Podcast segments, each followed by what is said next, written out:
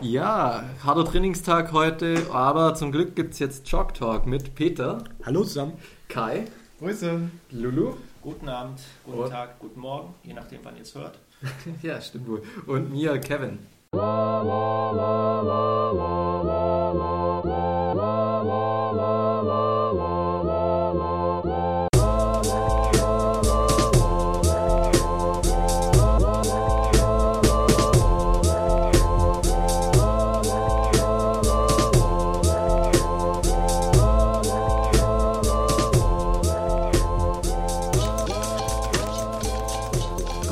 Heute unsere, unsere nullte Folge. Eigentlich wollten wir die als erstes machen, aber irgendwie hat sich das zeitlich nicht ganz ergeben, glaube ich. Aller Anfang ist schwer, was uns beim Klettern hält, was, wie wir dazugekommen sind, Anfang schwer oder leicht gefallen ist, wollen wir heute mal besprechen oder halt drüber quatschen. Ja. Wer will denn eigentlich anfangen von euch? Kai? Kai. Kai. Ja. ich würde mir der Ball einfach mal zugeschoben. Keiner will. Voll, noch schön, voll schön diskutiert und ich halt nicht bedeckt. Jetzt habe ich ihn schön. Ähm, ja, äh, wie habe ich angefangen? Also erstmal, ich habe vor fünfeinhalb Jahren ungefähr angefangen. Äh, Im Studium hat mich einfach ein Kumpel aus der Uni gepickt und hat gesagt, komm mal mit Klettern, ist mit mir in die Halle gelaufen, hier in die nächste Halle halt, in der Gegend, und hat mich einfach mal die Roten hochgeschickt, wie er konnte. Mir hat das mega Spaß gemacht, ich habe geschwitzt wie Sau. Ähm, und der war dann halt auch der Typ, Grüße an Markus an der Stelle, ähm, der einfach dann auch sagt, so ja, mein Gott, äh, du bist da hochgekommen, nächste schwerer, nächste schwerer, nächste schwerer. Und letztendlich hing ich dann irgendwann, ich glaube in der 5 Plus oder sowas, und das war das höchste der Gefühle an dem Punkt. Hatte schon ein paar Routen hinter mir, habe es einfach immer wieder versucht und der hat dann auch nicht locker gelassen. War dann auch so äh, die Mentalität von wegen, ja, du bist klettern gegangen, du hast dich da eingehängt und ich lasse dich runter, wenn du oben bist. Mhm. Und nicht so auf halber Höhe. Ähm, Wie das früher nur, nur so war. gepackt davon. Nein, nein, eine gute Story zu. Das gepackt davon habe ich natürlich ähm, direkt darauf wieder mal die Halle in Angriff genommen und habe einfach immer weiter mit ihm das betrieben, weil es einfach auch Spaß gemacht hat. Mhm. Ähm, zu ihm gab es natürlich dann auch noch so, so eine kleine Kletter-Community, ein paar Leute, die er kannte. Erstmal ein kleiner Freundeskreis und irgendwann merkt man, was für was für Fühler jeder Einzelne eigentlich in so einer Kletterhalle hat, wen man alles kennt und sowas. Und von daher konnte ich da auch dann relativ schnell eigene Freundschaften äh, beginnen etc. und habe halt auch davon gezerrt, dass einfach so eine gewisse Community, eine offene Community da ist. Das ist krass, ey, wie sich der Freundeskreis dann auch verändert irgendwie so, nur nach Kletterer. Das ist so der, krass. Der verlagert sich da echt dann hin, ja. je, nachdem, wie man es halt auch betreibt, ja, also wie viel man es da macht, wie viel Zeit man da verbringt. Ja. Ähm, ja, das war so das Klettern am Anfang. Also ich habe angefangen mit Klettern, habe mir dann auch ähm, so anderthalb Jahre, ich glaube anderthalb Jahre circa das Klettern, ähm, habe ich das mal in den Fokus genommen und war aber auch, es gab halt auch die Möglichkeit, in den Boulderbereich zu gehen, in der örtlichen Halle. Von daher habe ich das dann auch irgendwann in Angriff genommen und so mit der Zeit nach und nach, weil man nochmal ein bisschen flexibler ist, wurde dann das Bouldern irgendwann gleichgestellt und inzwischen, heute, nach fünfeinhalb Jahren, bin ich fast nur noch am Bouldern in der Halle. Wenn es rausgeht an Fels, auch sehr gerne am Klettern. Es macht einfach Spaß und ein Stück der Kondition konnte ich, glaube ich, einfach durch die Jahre schleifen, dass ich davon immer noch zehren kann. Du boulderst ja auch äh, am längsten oder hängst am längsten im Block drin von allen Menschen, die ich glaube ich kenne. ja. Matt, Matt macht ihm noch äh, Konkurrenz. Aber der macht auch die Off-Width-Sachen. Da muss man einfach nur irgendwie den Kopf reinklemmen. Off, du, du meinst den Off-Width viereinhalb Meter Boulder. ja, gestern hat er noch gemeint. Äh, also Grüße an ihn. Ja, also shout out to Matt, Matt, because he can't uh, speak German, but hopefully we'll hear that. Um, can somewhat. Ja, er versteht ja auch Deutsch eigentlich. Ja, ja, ja. Aber er meinte gestern so, es ist schon erstaunlich, wenn man für drei Meter Boulder drei Stunden braucht, wenn man so im Quiz drin hängt. oh ja. ja gut. Ähm, also ja, so bin ich äh, zum Klettern gekommen, dann weiter mehr so den, Fo äh, den Fokus verändert in Richtung Bouldern und jetzt eigentlich so seit, ja, seit drei Jahren oder so würde ich tippen, bin ich dann so mehr, was die Halle angeht, am Bouldern und nicht mehr am Klettern. Habe auch die Halle gewechselt und äh, das Klettern ist gar nicht mehr so ohne weiteres in dieser Einhalle möglich. Mhm. Und Wo hast ja, du angefangen eigentlich? An, welcher? Was? In welcher Halle hast du angefangen? Äh, in der Kletterfabrik in Köln. Ach. Ah, okay. Ah, die Aber noch der alte Standort. Der alte Standort, genau. Schön verwinkelt, urig so ein bisschen. Ja, wo war der alte? Also ich wohne ja noch nicht so lange von hier, der Live deswegen. Music Hall. Ja, genau. Auch Okay. so Da ein ich altes äh. Backsteingebäude. Ja, Ja, das ja, hast du ja, ja. ganz unscheinbar. Man musste in den Hinterhof Ja, ja. und dann ist man da äh, durch den Eingang gegangen, hatte erstmal so einen dicken Vorhang vor sich, um Ja. die kalte Luft abzuhalten Ja. und so. Äh, ja, also es war auch ungefähr Winter. Ähm, ja, Sekunde. Jetzt habe ich gerade mal kurz den Faden verloren. Ich habe noch ein Bild vor Augen, das ich erzählen wollte, aber äh, das kommt bestimmt gleich wieder. Hm, Du warst stehen geblieben beim Übergang vom Seil zum Bouldern, glaube ich. Und ja, Wie, wie du es Seil streiflich vernachlässigt hast. Stre- sträflich. Ja, ja richtig. Ähm, man merkt, Kevin mag das Seil. Auch wenn es viel wiegt und man es mit sich rumschleppen ey. muss und dann das ganze Metall dann noch zusätzlich und so. ja, ja. Wer hat denn für sowas Zeit? ja. Da ist man schon fertig, bis man am Fels ist. Ja? Ja, genau. Ja, das kann echt passieren.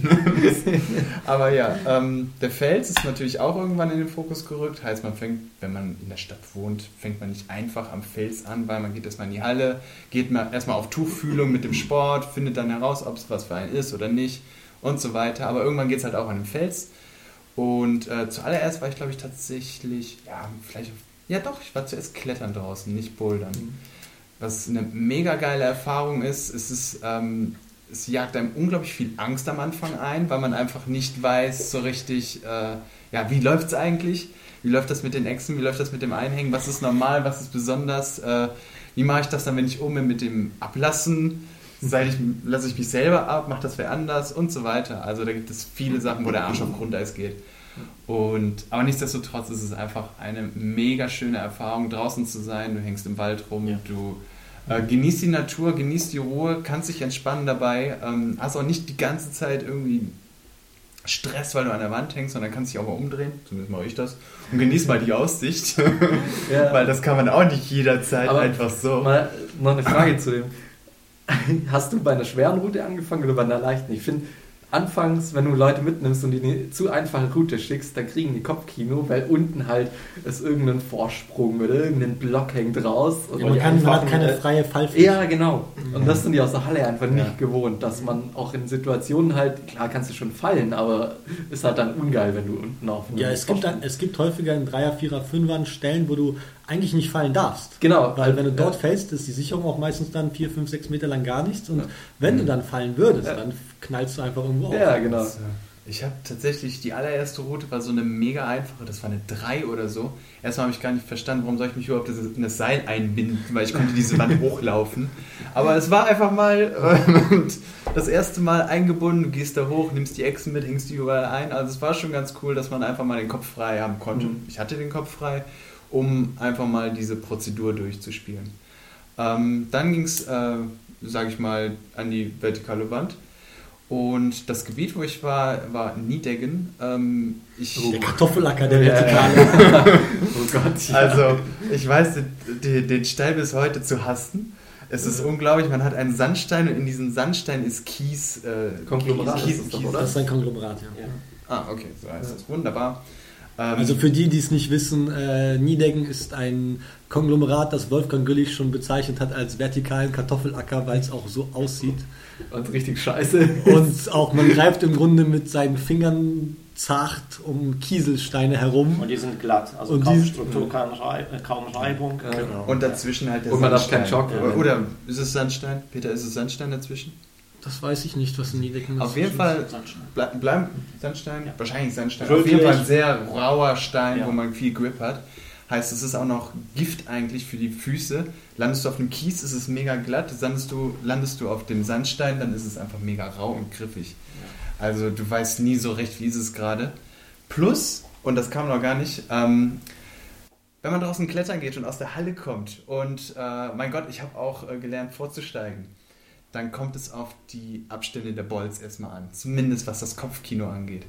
Und gefühlt ist mein Bild immer noch so von Niedecken, dass einfach die erste Echse oder der erste Bolt kommt auf vier Metern. Der Sicherer, der steht irgendwie schon abschüssig. Die, der nächste Bolt kommt weitere vier Meter da drüber, heißt bis dahin ist Grounding-Gefahr, du könntest auf den Boden knallen und dann kommt der Top. Also Aber das ist oftmals, nach weiteren paar Metern. aber das finde ich ist oftmals, wenn Leute, die sehr, sehr gut klettern können, die Ja. Routen einbohren und sich dann nicht in die Lage Was der Normalfall ist, dass nur die Ja, Routenbohrer natürlich, sind ja, ja. halt Leute, die, Ja. also Neuner im Vorstieg, drunter machen es Routenbohrer eigentlich nicht, also historisch Ja. gesehen. Ja, natürlich, ich kann das schon verstehen, aber die können sich dann oftmals nicht in Leute reinversetzen, glaube ich, die dann halt Genau. ein Sechser, Siebner nicht einfach so durchsteigen können. Dazu habe ich zu viele Geschichten. zu viel Angst. okay, gibt eine weitere Folge. genau. Ich sag mal so Sachen wie, wer nach, auf, nach Teneriffa fliegt, um am Teide oben zu klettern, weil er gehört hat, dass es da irgendwie ein paar hundert Routen gibt und sich vornimmt, alles so unter Achterbereich mal zu klettern, weil er gerade so in dem Bereich angekommen ist. Der sollte sich nochmal vorher schlau machen, wie groß denn dort die Hakenabstände sind. Ist dir passiert? Ja, ist mir passiert. Wir waren am Teide einquartiert im Zelt und äh, also zu zweit und waren noch sehr, sehr am Anfang, wirklich sehr, sehr, sehr am Anfang und wollten dann da eben die im Topo stehenden, ja, halt was da so stand, Vierer, Fünfer, was doch überhaupt kein Problem hätte sein sollen im Vorstieg, gar kein Ja. Problem, waren dann wirklich Todesgefahren. Also es war dann Wie so. viele Jahrzehnte ist es bitte her? Das war am Anfang, das war im ersten Jahr. Das war Ja. im ersten Jahr. Ja, ich konnte damals schon irgendwie so sieben Minus oder sowas vorsteigen, recht solide, aber das war wirklich schlimm am Teide. Das glaube ich. Ja. Also da kletterten drei Leute, die das gebohrt haben und die waren alle so im Zehnerbereich unterwegs und die haben halt, was Kai gerade beschrieben hat, ist die harmlose Version. Die Haken fingen dann so auf 8 Metern an und dann kam der nächste irgendwo dann halt irgendwann mal so für die Seele Schön. nach, auf Meter 15, 16 oder so und dann Top-Out oder so, also drei Haken auf so eine 20-Meter-Route. Ja, das hatte ich letztens im Frankenjura, also nicht so krass, aber da war auch so die Anfängerwand äh, quasi, wo der erste Haken auf sechs Metern war. Der zweite Haken war kurz vor Top-Out. Und äh, ja, eigentlich hättest du auch nichts klippen müssen. War, war nicht schwierig, zum Aufwärmen super, aber ich glaube, wenn du da einen Anfänger reinschickst, das ist halt echt scheiße für die. Aber ich glaube, das haben alle so erlebt, oder Kai? Also die, die äh, anfängliche ähm, Draußen-Sessions war oft so, dass eben gerade aus den genannten Gründen die einfacheren Routen oft eben nicht wirklich psychologisch einfach waren. So. Ne? Das, das ist alles sehr, ja, ja, ja. Also es ist alles sehr verhängnisvoll am Anfang, was den Kopf angeht. also ich weiß nicht, da muss einfach, ich glaube, da muss so eine Brise kommen und du hast schon das, das Gefühl, irgendwie, oh, gleich passiert irgendwas. Ähm, aber ja, die Nervosität ist ja dann irgendwann vorbei und wenn man dann einmal so ins kalte Wasser geschmissen wurde, also ich habe gehört, es geht auch kälter. Ähm, Ja. ähm, ja, dann kann man, denke ich mal, wenn es einem Spaß gemacht hat, darum geht es, finde ich, immer so ein bisschen, bisschen, bisschen sehr, ähm, kann man auch mal ein paar andere Gebiete in Angriff nehmen. Also das kalte Okay. Wasser ist, glaube ich, ähm, kälter, je weiter man zurückgeht in der Zeit, was Ja. den Ja. Anfang angeht. Also Ja. heutzutage ist es, kann es vor allem auch die harmlose Version geben, die vielleicht schon fast zu harmlose Version, was man auch diskutieren kann, aber harmlos im Sinne von der Einstieg ins Klettern ist zumindest ein bisschen entspannter geworden, als er es mal war. Ja, auf jeden Fall, du kannst halt in der Halle schon super Genau. trainieren. Du kannst Aber- auch in der Halle beginnen, sagen wir mal, Äh, fangen wir damit an. Das ist nicht Ja, ich meine selbstverständlich, meint dass ja auch mit, äh, einfach wie, wie muss ich das Seil klippen. Aber wo Ja. es mir letztens wieder aufgefallen ist, wo, wo du selber gar nicht mehr so drüber nachdenkst, ich war ähm, in, ach, in Belgien, in, in dieser Wand da, die Frier. Friere, ja. Und da hängen halt auch ein paar Normalhaken. Und naja, dann vorge äh, bin ich vorgestiegen, fand es halt, halt gut, klippt man die Normalhaken, sahen auch ganz okay aus. Äh, die Was die, sind war- denn Normalhaken? Ja, die geschlagenen, weißt du, die, ähm, die du in Risse reinschlägst, die Haken. Bühlerhaken nennt man sie auch, glaube ich. Also Ah, im Grunde, ein, Ja. im Grunde ein, ein spitzes Stück Metall mit am Ende einem Karabin, einer, eine Öse für einen Karabiner. Ja, Und die genau. schlägt man mit einem Hammer eiskalt in Risse im Ja. Felsen. Das ist heutzutage sehr selten geworden, außerhalb Im von Alpinen es genau, im alpinen ja. Bereich ist es normal und im Mehrlängenroutenbereich bei den Leuten, die noch Eier in der Hose haben und abenteuerlich unterwegs sind, ist das auch noch verbreitet. Aber ich sag mal, in so Pläsiergebieten findest du eigentlich keinen einzigen mehr. Ja, du bist nicht mehr, aber da hast du schon noch ein paar gefunden. Und ich meine, dann, dann guckst du dir den an, siehst du, okay, pff, ist, Schön ist braun. solide, ja, ist schön, schön, schöne Patina. Der war halt lange in der Sonne, der wird mal braun. Pustet es einmal an, der wackelt jetzt nicht beim Anpusten, läuft schon. Nee, war auch, war auch Einfallsgebiet, aber ich meine, jemand, der dann nicht so, ähm, das nicht schon mal gemacht hat, der findet es, glaube ich, schon hart, ey. Das habe Ich hab- da schon gemerkt. Zu Freir kann ich, also wenn wir schon von Anfängen reden, ich hatte mal einen Kumpel mit, der war auch in Freir, waren wir im ersten Jahr in Freir. Ein, eigentlich ein fantastisches Gebiet in Belgien, das aber leider sehr abgespeckt ist mittlerweile, aber für jeden, der Oh ja, mal Marmor, gell? Genau, also wirklich an manchen Stellen habe ich, ich habe im Leben nie wieder so viel Speck gefunden wie an manchen Stellen in Freir. Das fühlt sich an wie ein Teller, also den man in der Hand hat, der aus der Spülmaschine kommt. Aber es Die gibt auch, quietschen auch so auf den Kletterschuhen. ja, es gibt aber Ecken, wo es nicht so krass ist und selbst die Ecken, die, die schlimmer sind, wenn man mal das erste Mal im Leben schon mit ein bisschen Vorerfahrung dann mal Mehrseilängenroute machen will, ist Freya immer noch geeignet. So. Ja, jedenfalls, hat, Fall. jedenfalls hatte ich einen Kumpel dabei, der hat das erste Mal in seinem Leben, war der draußen, das zweite Mal in seinem Leben war der Klettern und der hat da eine 120 Meter Mehrseilängenroute gemacht mit einem, mit jemandem zusammen, der das sehr abenteuerlich organisiert hat und die haben mehr oder weniger solo sind die 120 Meter geklettert. Also es gibt auch das andere Extrem, es gibt auch Leute, die absolut schmerzfrei und angstfrei an die Sache rangehen. ja, bei manchen Leuten fragt man sich echt so, wie konntet ihr so lange überleben? Das ist schon krass. Ja, Ein Kumpel auch mal oben. und deine Gene vor allem, die du da Ja. mitbringst, deine selbstmörderischen Gene. Wie sind die, wie sind die noch im Genpool? Ein Kumpel auch mal war so ein Plattenausstieg am Umlenker und ja gut, er hat halt oben auf der Platte stand er wohl recht sicher, konnte halt Hände frei stehen, aber es war jetzt nicht so, dass er da die mega Vorsprünge oder so hatte, stand auf der Platte, bindet sich aus, fädelt um, bindet sich wieder ein, das Ganze natürlich ohne Selbstsicherung. Ich glaube, ich glaube Also, Episode, Leute- Dinge, prekäre, prekäre Geschichten können wir Episode Ja, 4 ja, bis wir 6 schweifen oder 4 bis uns, 10 ja. füllen. Ja, Ja, richtig. äh, genug Material für ein paar weitere Episoden, aber jetzt gehen wir mal zurück zum Thema. Ich war eigentlich auch mehr oder weniger durch, was die Anfänge angeht. Ich meine, heute sieht das wieder ein bisschen anders aus, was die Intensität etc. aussieht. Aber das ist gar nicht jetzt das Thema, das hängen wir vielleicht hinten dran, aber ich gebe einfach mal den Ball weiter. Lulu, wie sieht es bei dir aus?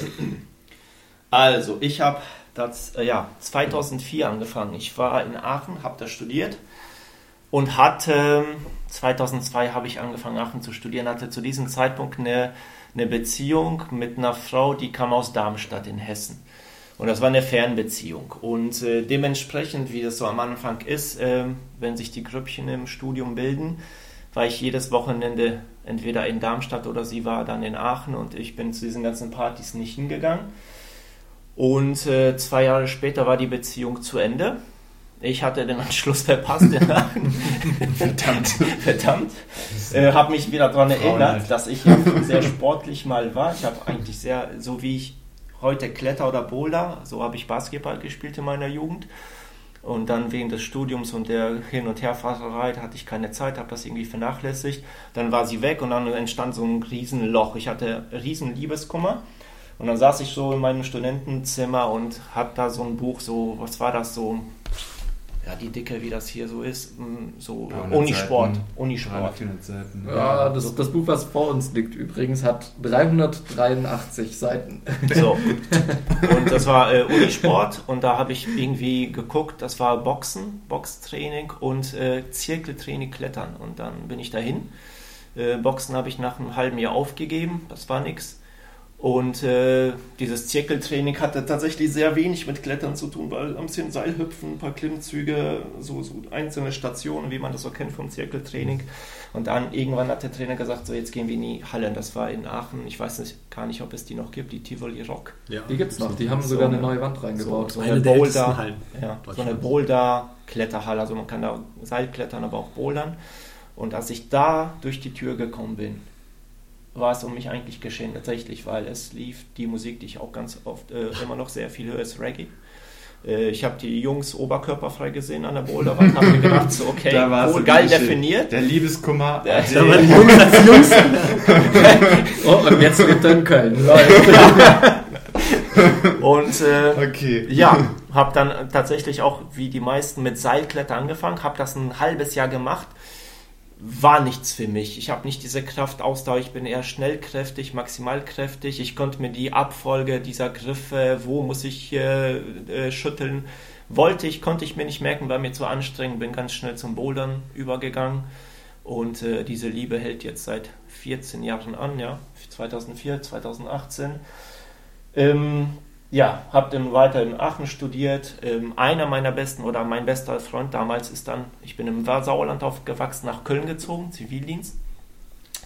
Und ist dann ins, also ich habe den davon erzählt, ein bisschen angesteckt und der, als er in Köln gelandet ist, ist er auch ins Schimpans und Rom Ich habe mich in der Halle in Aachen nicht wohlgefühlt. Ich habe den Anschluss dann nicht ähm, gefunden. Äh, die Leute waren so ein bisschen, ja, so ein bisschen. Also die haben mich nicht unter die Flügel, ihre Flügel genommen. Ähm, und er meinte in Schimpanse-Drum super nette Leute. Ähm, die haben mich gefragt, ob ich nach Fontainebleau fahren möchte.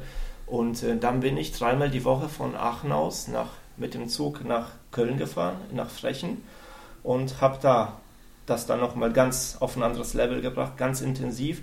Sehr nette Leute kennengelernt, irgendwann das erste Mal nach Fontainebleau gefahren und äh, da war es eh vorbei, also mit mir. Also Fontainebleau, der Mythos, die Blossars, äh, das auf dem Crashpad sitzen, äh, Käffchen kochen, campen, das ganze Zeug, was ich vorher nicht kannte. Ja, das hat mich echt gefesselt und das ist bis heute so geblieben. Vielleicht nicht mehr in der Intensität, ähm, ich habe am Anfang auch super krass trainiert. Ähm, viele, ganz viel zu früh schon am Campusboard gewesen. Ähm, ja, wollte immer stärker werden. Ich war am Anfang ziemlich, glaube ich, also relativ schnell stark. Ähm, und dann hat es stagniert irgendwie. Und ja, dann Campusboard, oft verletzt, Ansatzprobleme.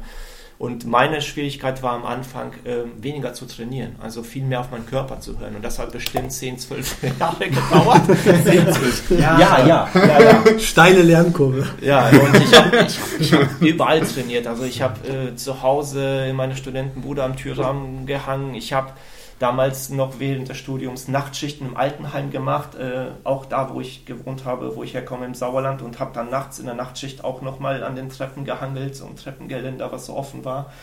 Und äh, das war einfach zu viel. Und dann bin ich irgendwie 2,5, ne, 2,4, 2,5 nach Finnland zum, zum Studium für ein Semester.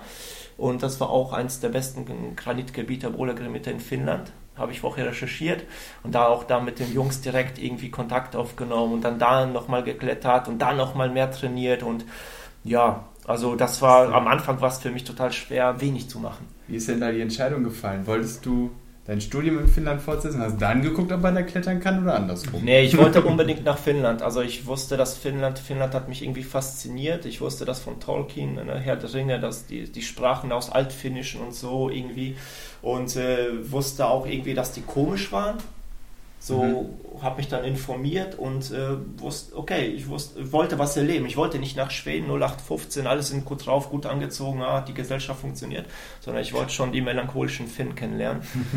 und ähm, ja, habe dann geguckt, weil ich mir dachte, so, ich war so in diesem Wahn drin, ich dachte mir so, wie wie, wie kann ich das denn jetzt auch im Semester weiterführen? Und da habe ich gesehen, okay, Unisport hatten die auch und eine Kletterwand.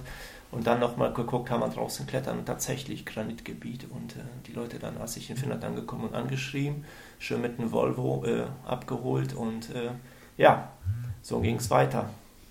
Ja. Und seitdem bin ich dabei.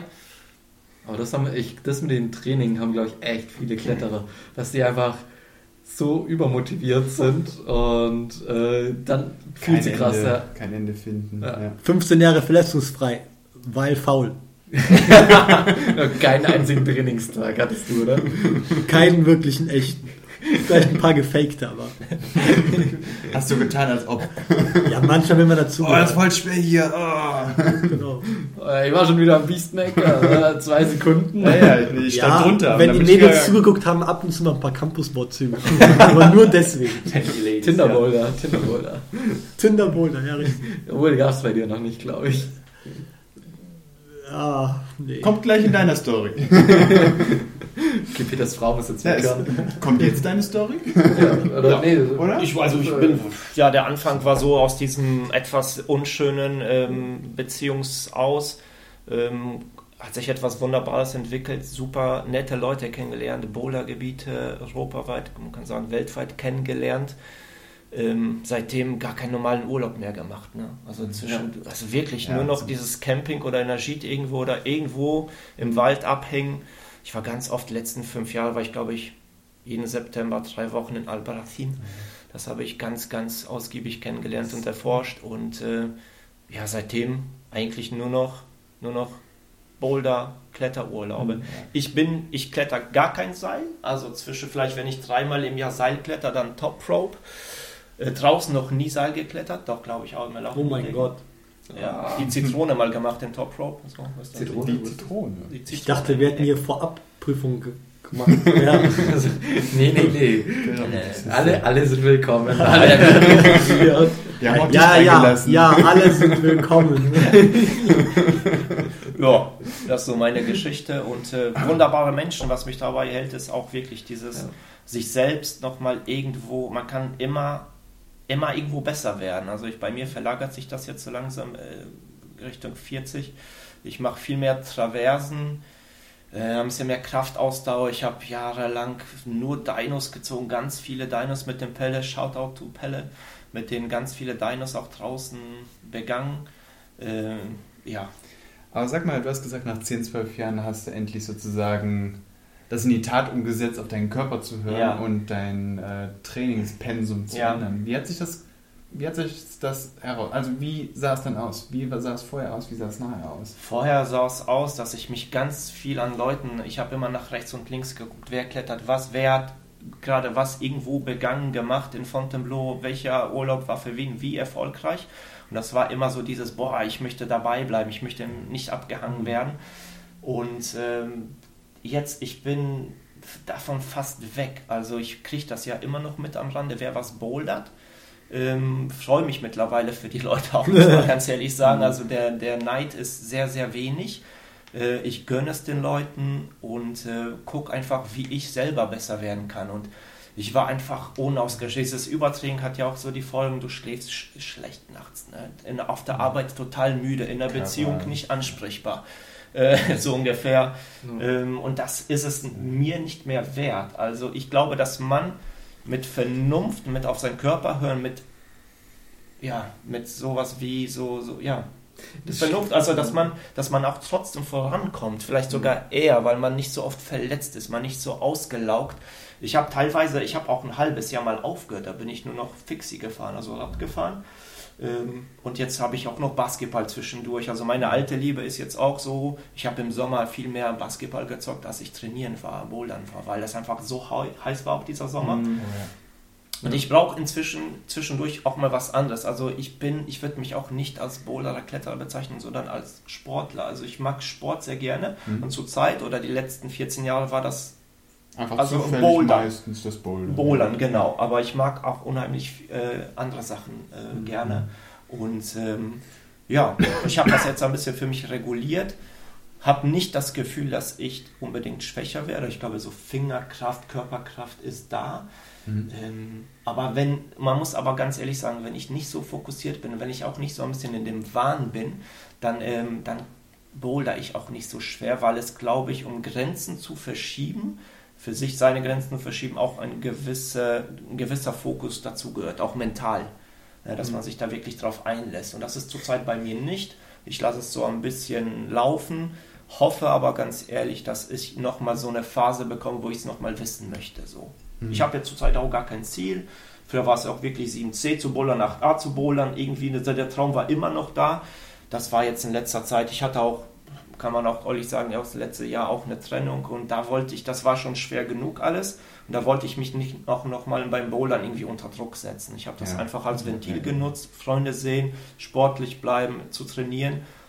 Kann mir gut vorstellen, dass es nächstes Jahr oder im Herbst, einfach wenn ich mich in irgendeinen Boulder verliebe, dass ich dann nochmal sehr fokussiert bin. Aber Ja. zurzeit. Ja, das ist witzig, dass du es so sagst, weil bei mir ist gerade andersrum, wenn ich irgendwie eine schwere Phase Mhm. gerade habe, dann bin ich eher nochmal motiviert, trainieren zu gehen, in die Halle zu So gehen, als Ausgleich. als ja einfach um das Negative, weil beim Klettern bin ich entspannt, da kriege ich die, den Kopf frei, genauso wie beim Skifahren.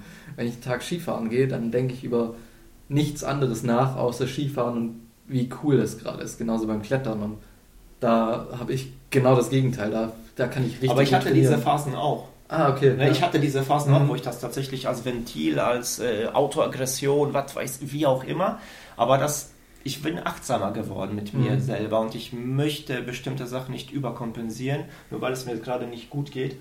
Ähm, da achte ich einfach drauf und äh, dadurch, dass ich auch gar kein Ziel hatte, dass ich jetzt in, letzter, in den letzten Jahren durch dieses, wir haben ja mit dem Pelle super viele Sachen draußen begangen, das war meine Motivation. Und sind dann irgendwann die Linien so ein bisschen ausgegangen. Bei Pelle hat sich auch die so ein bisschen was verändert. Der ist ja einfach jetzt auch Vater geworden, zweifach. Äh, Paul ist übrigens nebenbei so mein äh, Patenkind, da bin ich sehr froh drüber, dass ich die Möglichkeit habe, jetzt Patenonkel zu sein. Und da ist auch die Zeit nicht mehr so vielleicht da. Ähm, und ja, das hat sich dann irgendwie so, so eine Begehungsphase vor drei Jahren, jedes Wochenende irgendwo hinfahren, neue Linien, äh, Videos zusammenschneiden, das hat sich irgendwie so ein bisschen jetzt ausge, ist, ist ein bisschen mhm. ausgelutscht. Und äh, jetzt warte ich so auf einen neuen Impuls. Ähm, ja, das ist. Ich glaube, das kann man, das ist das Coole am Klettern. Das kann halt da echt dann auch wieder schnell kommen, dass man ein neues Projekt, neue Motivation ja. findet. So. Auch weil die Spielarten so verschieden sind. Ja, ne? genau. Also du kannst ja. wechseln von Bouldern zum Seil, zum Mehrseillenroute, du kannst neue mhm. Gebiete begehen, du kannst ja. alle möglichen verschiedenen Trainingsaspekte in Fokus stellen. Du kannst mit Leuten verschiedene Sachen machen. Allein das Rausfahren ist für sich ja meistens schon Mega. das Wichtigste, unabhängig mhm. jetzt von der Bowlerei oder der Kletterei. Und da ja, kann man verschiedene. also ich kenne viele Leute, die übergegangen sind, durch verschiedenste Phasen gegangen sind, also von Semi- oder, oder nahezu Leistungssport bis hin zu Fokus steht mit der Familie raus, der neu gegründeten rauszufahren ja. und ja. draußen irgendwo im Wald zu sein. So. Ja, ich glaube, Familie ändert einiges. Ich meine, oh, da kannst du ja drüber. Nein, man bleibt alles bleibt übers, die, die gerade purzeln danach erst recht. Also dann ist es überhaupt kein Problem mehr. Peter ging mit der Geburt seines Sohnes einfach mal ein Grad schwerer klettern als vorher instant. Immerhin habe ich ein Gebiet, äh, quasi ein, ein, großes Topo erstellt aufgrund ja, der Geburt meines Sohnes, okay. statt den Baum zu pflanzen, ja. war die Idee. Ja, das, das stimmt wohl. Das ist auch echt ganz cool eigentlich. Welches Gebiet ist denn das? Ja, sag mal hier. Kannst du ja, unser Heimatgebiet äh, Glees in der Eifel, das wir gerade neu schön erweitern und ausbauen ja. mit viel Arbeit und Muße und Motivation ganz okay. neu wieder angefangen haben. Und ähm, wen es interessiert, wer mal in der Eifel bouldern gehen möchte, gleesbouldering.com, da kann man nachschauen. Das ist die Schleichwerbung. Das ist ja, das offensichtliche Werbung, aber das ist auch zu laut. Äh, jedenfalls ähm, empfehlenswert. Das Gestein ist halt manchmal gewöhnungsbedürftig, es hält gut, zu gut. Schneidet Ihr sollt auch nicht abrutschen.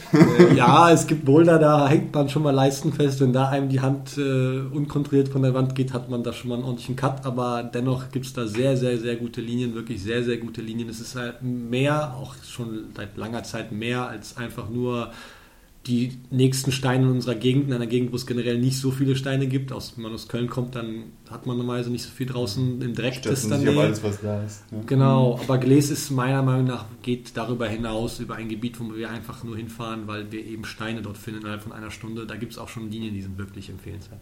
Ja, das stimmt wohl. Weltklasse. Aber Peter, wo du schon am Reden bist, fang doch mal vorne an. Wie bist du zum Klettern gekommen? Oder ähm, zum Bouldern? Ja, oder beides? ähm, also angefangen habe ich vor 15 gottverdammten Jahren. Ähm, 2003 und zwar war das so, dass wir auf dem Geburtstag von, und das war noch nicht der eigentliche Anfang, auf dem Geburtstag von jemandem so ein Jahr vorher oder ein halbes Jahr vorher, ich weiß nicht genau, waren wir in der Kletterhalle und waren da eigentlich nur so anderthalb Stunden lang oder so. Und ich habe damals, jetzt aus dem Nachhinein weiß nicht mehr genau, aber ich habe mir dabei eigentlich nicht viel gedacht. Also ich habe mich hier sofort am nächsten Tag beschlossen, ich gehe jetzt klettern. Es verging halt so ein paar Monate. Und dann hatte ich irgendwie diese, diese Vorstellung mitten an einem Tag, dass ich unbedingt klettern gehen will. Und zwar nicht einfach nur so, dass ich das mal wieder probieren will, sondern ich hatte plötzlich so ein inneres Verständnis dafür, dass das, dass das total super ist und dass das genau mein Ding ist. Das war so ganz komisch. Und dann habe ich ähnlich wie Lukas, habe ich dann ähm, ins Dings geguckt, ins äh, Angebot der Sporthochschule in Köln, die eben nicht nur da, ich glaube auch generell der das Uni-Angebot, und da war eben Klettern an der Sporthochschule angeboten. Und da bin ich hin und das Resultat war jedenfalls kurze Zeit später, dass ich nie wieder aufgehört habe und auch erstmal ein paar Monate lang im Grunde nichts anderes mehr gemacht habe. Also ich habe dann, ich hab dann im Grunde. So war das. Also ich, ich habe diesen einen Tag verbracht an dieser Außenspritzbetonwand aus den, ich glaube, frühen 80ern, als man noch nicht so viele Möglichkeiten hatte für künstliche Wände. Um genau zu sein, weltweit so gefühlt zehn oder so waren. Und da haben die sich an der Sporthochschule draußen unfassbar hässliche, unveränderbare, wirklich schlechte. Betonspritzwand hingepackt, die aber zum Beginn das tollste. Ja, das war ja, du, das war trotzdem das tollste, was ich da gemacht Klar. hatte, so ungefähr bis dahin im Leben. Und ähm, seit diesem Tag habe ich dann erst einmal, also ich weiß nicht, wie viele Tage ich nicht klettern war in den nächsten paar Monaten, aber es waren nicht viele. Also und mhm. das, ja. das waren erstmal ein paar Jahre lang nur Seil, also zu Beginn sowieso und am Anfang auch, also da gab es natürlich Bowlereien der Welt, aber erstmal gab es in ganz Deutschland eine Bowlerhalle, von der ich auch zuerst mal ein Jahr lang oder so nicht wusste oder zwei. Und es gab auch in den Kletterhallen selten Boulderbereiche. Also wenn, dann gab es mal so eine Trainingswand, die bestand meistens aus einer steil überhängenden Wand, wo dann auf einer Länge von fünf Metern einfach jedes Loch zugeschraubt war mit einem Griff, dessen Farbe man nicht mehr erkennen konnte. Und da konnte man sich dann eine Sequenz definieren. Das war dann Bouldern. Ja, ich finde es immer noch das Geilste. Das ist immer noch super. Das ist das aber Geilste wenn du frisch kommst von der Straße rein, stolperst in eine Halle und dann hängen da einfach irgendwelche. Griffe auf 45 Grad, Ja, ja, genau. die so zugesifft sind, dass du. Ja, da Ne? musst du halt mal ballern können, weißt du? Da Ja, kannst da- du nicht nur einfach. Du, das geht um die um Schönheit. Denselben Oh. Chauvinismus und dieselbe Arroganz habe ich heute auch, in 110 Prozent. ähm, damals war das noch nicht ganz so. Damals war es halt Seil, aber Seil war auch geil. Also ich hatte auch äh, überhaupt keine Bedürfnisse für irgendwas anderes, weil Seil war wirklich alles in dem Moment. Ich weiß noch, wie ich angefangen habe. Das war sehr, sehr zeitnah mit meinem ersten Semester an der Uni. Und es war so, dass ich dann angefangen habe in der Halle und ich weiß noch genau, bis heute ganz genau, wie ich in der Vorlesung saß und mitschreiben wollte. Ja, damals gab es noch so Dinge wie Papier und Stift, Ja. was vorne, da saß noch niemand in der Vorlesung mit einem Laptop, falls sich das jemand vorstellen kann. Und da habe ich versucht, diesen Stift so festzuhalten, dass ich ihn aufs Papier drücken kann, um zu schreiben. Und das ist jetzt echt kein, überhaupt gar keine Übertreibung. Meine Arme waren so dick, dass ich einfach überhaupt nicht in der Lage war zu schreiben. Also ich konnte den Stift nicht halten. Ich konnte nur so meine Hand beobachten, wie sie versuchte, was zu zeichnen. Aber ich hatte halt kein Gefühl in der Hand und konnte halt wirklich gar nicht mitschreiben. Das waren so die ersten, ersten Wochen, weil ich dann äh, ja, in der Halle hing direkt von Anfang an in ähm, Frechen im Schimpansedrom eine Zeit lang und dann in der alten Kletterfabrik, die ja eben auch schon mal Thema war. Mhm. Die entstand da irgendwie, ich weiß nicht genau, die muss genau in der Zeit entstanden sein, weil die hat aufgemacht, so kurze Zeit nachdem ich begonnen habe, hat diese, hat diese Halle aufgemacht. Und von, weil auch von dem Spruchekurs, den ich dann gemacht habe, dann ging es dann nach irgendwie fünf, sechs Besuchen an der Außenbahn, ging es dann auch in diese Halle, die eben frisch aufgemacht hat. Also es müsste auch 2003 gewesen sein. Und ähm, dort, also wie gesagt, fanatisch im Seil, äh, auch Routen gezählt und versucht also jedes Mal versucht, den Grad 1 hochzuschrauben. Das waren die ersten sechs bis zwölf oder Monate. Da ging es wirklich darum, jeden einzelnen Besuch einen Grad mehr zu klettern. Das hat dann vielleicht nicht ganz so krass geklappt, aber ging dann doch recht schnell rauf. Also ich weiß nicht genau, ich war so bei 8 Minus in kürzester Zeit oder so und alles im Top Rope. Und dann ging es so das erste Mal raus und dann dachte ich so, ja geil, du bist ja schon super stark und so, kannst ja schon Achter klettern und so, das ist ja voll gut und so. 8 Minus. 8 Minus, entschuldige, aber das waren damals schon Achter aufgerundet. und ähm, ja, und dann waren wir draußen und zwar mit Leuten, die wirklich wussten, was sie taten. Es gab auch in dem Sinne kein. Gott Es, bewahre. es gab auch eigentlich niemand anderes. Also in den Kletterhallen gab es noch nicht so richtig Laufpublikum. Also es kamen natürlich schon Leute mal, aber die Leute, die man mehr als einmal sah, das war jetzt nicht so, dass das Publikum, das jetzt sagt, ich mache jetzt aus Ausgleichssport mal so ein bisschen Klettern, sondern es gab im Grunde nur die Leute, die sich ab und zu mal hin verirrten oder so Kindergeburtstag und es gab die Leute, die draußen lebten im Wald mehr, als dass sie in der Zivilisation existierten. Und da mit solchen Leuten wurde ich dann mitgenommen und die hatten dann eben Vorstellungen, die waren dann so, also der harmloseste von denen war dann jemand, der dich dann nur sofort in den Vorstieg schickte, aber der zumindest noch grob sagte, wie du das Seil eventuell in die Expresse reinkriegst. Bis hin zu den Leuten, die dir sagten, ja, da sind halt die Abstände so ein bisschen größer, aber die Route ist ja auch nur 6 plus oder so, also geht's mal da hoch so. Und Ja. ich habe mir also wirklich durchgängig in die Hose gemacht zu Beginn. Das hat schon, also es hat im Grunde mit Vorstieg angefangen. Meine ersten Routen waren alle im Vorstieg draußen und auch mit Keilen teilweise. Also sagte, hier sind sechs Keile, die steckst du dann in diesen Riss rein und dann guckst du, dass der Keil nicht rausfällt, dann hängst du einen Karabiner dran, dann hängst du das Seil eigentlich so, ja, okay, klingt, da, Läuft klingt, halt. klingt, da, klingt gut, ja, das ist nachvollziehbar. Also wir probieren mal so einen Keil unten aus, ja, das geht schon. Und dann hängst du da in 10 Metern Höhe und sollst so einen Keil einsetzen. Das war schon alles ziemlich äh, prekär. Also heutzutage, wenn ich mir angucke, wie man in eine Halle reinkommt, nur mittels, äh, ich weiß nicht, Vorzeigen von, ich kann Top Rope sichern oder so. Ja.